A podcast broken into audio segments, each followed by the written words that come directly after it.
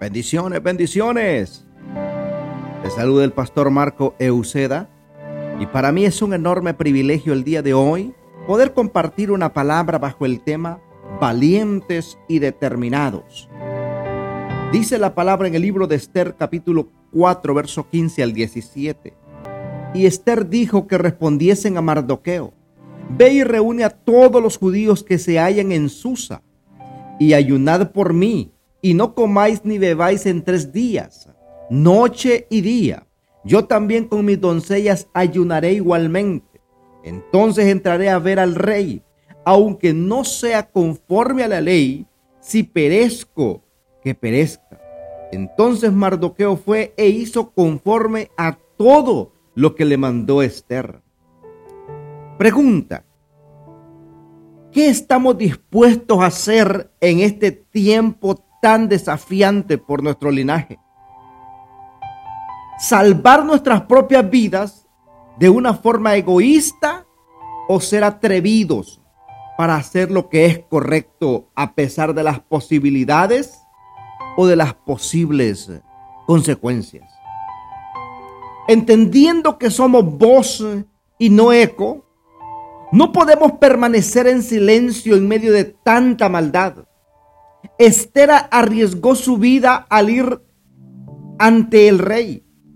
Su acto valeroso es un modelo que debemos seguir al enfrentar los retos y dificultades que como iglesia, sociedad y naciones estamos viviendo. Debemos orar como si todo dependiera de Dios y actuar como si todo dependiera de nosotros. Debemos evitar los extremos de no hacer nada y querer hacer lo que le corresponde a Dios. Como hijos de Dios, debemos estar más unidos y comprometidos en hacer la voluntad de Dios. Cuando unimos nuestros propósitos para la vida con los de Dios, nos beneficiamos de su protección soberana. Como hijos de Dios, debemos ser valientes que no callan para salvar sus propias vidas, sino que se levantan en favor de lo que es correcto y aplican estos tres pasos. Número uno, temor a Dios, amar lo que Dios ama y odiar lo que Dios odia. Dice Mateo capítulo 10, verso 28. No teman a los que matan el cuerpo, pero no pueden matar el alma. Más bien, teman a aquel que puede destruir tanto el alma como el cuerpo en el infierno. El temor tiene que estar en Dios.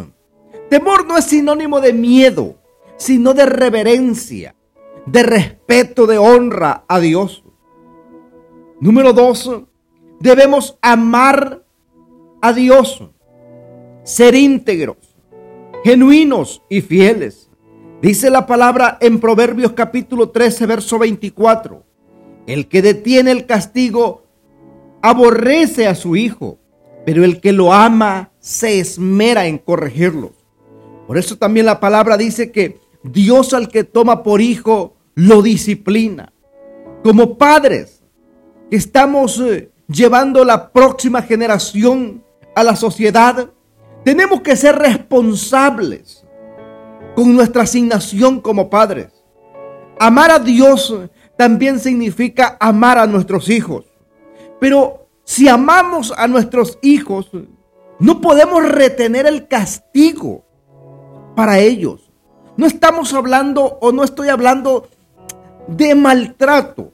Estoy hablando de poder formar el carácter a una generación que necesita, hoy más que nunca, paternidad, que necesita un consejo.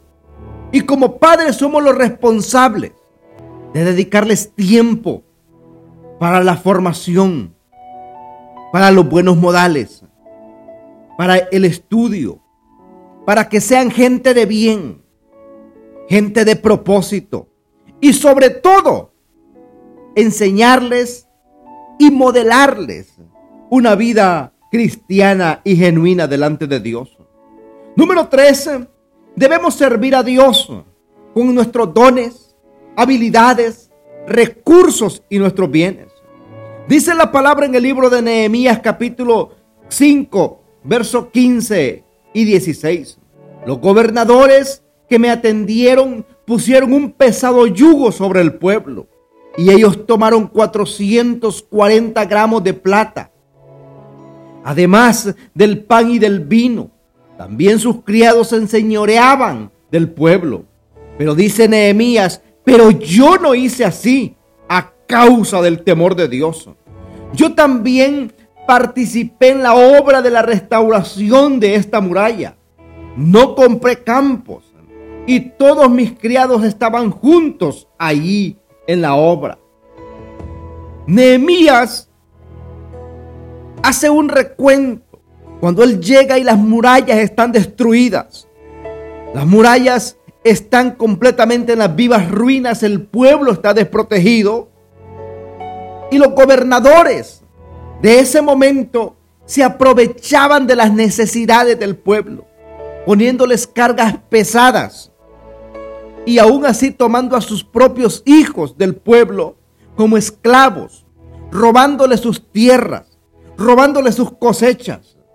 Y sabe algo, dice Nehemías, pero yo no hice así causa del temor de Dios que había en mí. Tenemos que entender esto,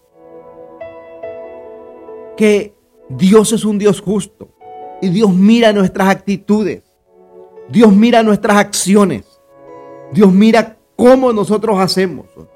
Por eso Dios a Nehemías le dio las estrategias, le dio la visión, le dio la idea creativa, los diseños para poder levantar una muralla en 52 días, que nadie la había podido levantar en los últimos 70 años.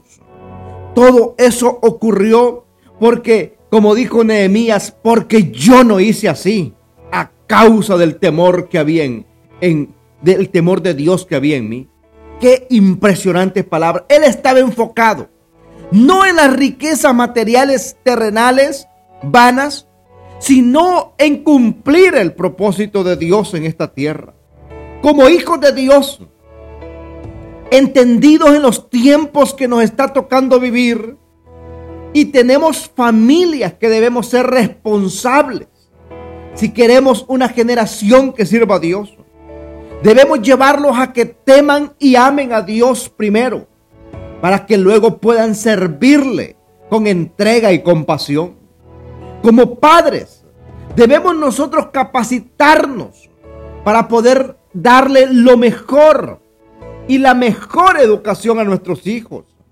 Se nos ha enseñado como ejemplos que la mejor educación está en el hogar. Escúchalo bien, no es en la escuela ni en la iglesia ni en ningún otro centro. La mejor educación está en el hogar. Y esto sucede cuando trabajamos en el poder del uno con Dios, como un solo cuerpo. Recuerda que para Dios no hay tiempos difíciles. Tenemos a Dios Todopoderoso, quien así como ha creado cada día, también ha creado la solución a cada problema. Solo déjate impregnar por su palabra, que se haga un rema en tu boca. Tenemos a un Dios que hoy está más interesado que nunca en nuestras casas, que sean casas de bendición, de milagros de gloria. Provoca tu milagro. Cree que la respuesta de parte de Dios para tu vida ya salió. Solo trabaja con responsabilidad, con astucia y fe, para que se cumpla el propósito de Dios en tu vida, en tu familia y en este mundo. Ahí donde estás, acompáñame en palabras de oración. Señor Jesucristo, hoy declaramos que no negociamos nuestro propósito. Que hoy más que nunca te pedimos que no permita que caigamos en tentación. Ayúdanos a capacitarnos en cuerpo, alma y espíritu. para poder ser nosotros los que eduquemos a nuestros hijos. Declaramos que como familia nos mantendremos unidos. Señor, estamos determinados a ir donde tú nos permitas, porque no le entregamos a nuestros hijos a estas mentes perversas, a una sociedad depravada, porque creemos que como padres es nuestra responsabilidad.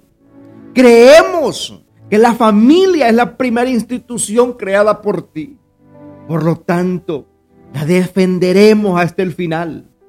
En el nombre que es sobre todo nombre, declaramos que millones de familias valientes y con propósito se levantarán en estos años y veremos el despertar como nunca en las naciones, en los pueblos, en los caseríos.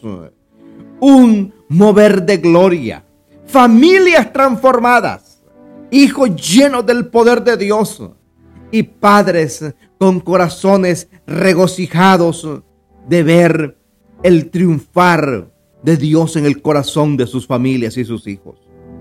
En el nombre poderoso de Jesús de Nazaret. Amén. Si esta palabra ha sido de bendición, yo te invito a que la compartas con otros y te suscribas a nuestras redes sociales, en Facebook, en Instagram, en TikTok, en Twitter, en Apple Podcast, en Spotify y te suscribas también en YouTube. Estamos cada día llevando palabra fresca de parte del corazón de Dios. Que Dios te bendiga quien estuvo contigo, el pastor y amigo Marco Euseda. Recuerda que Cristo te ama y nosotros también. Bendiciones.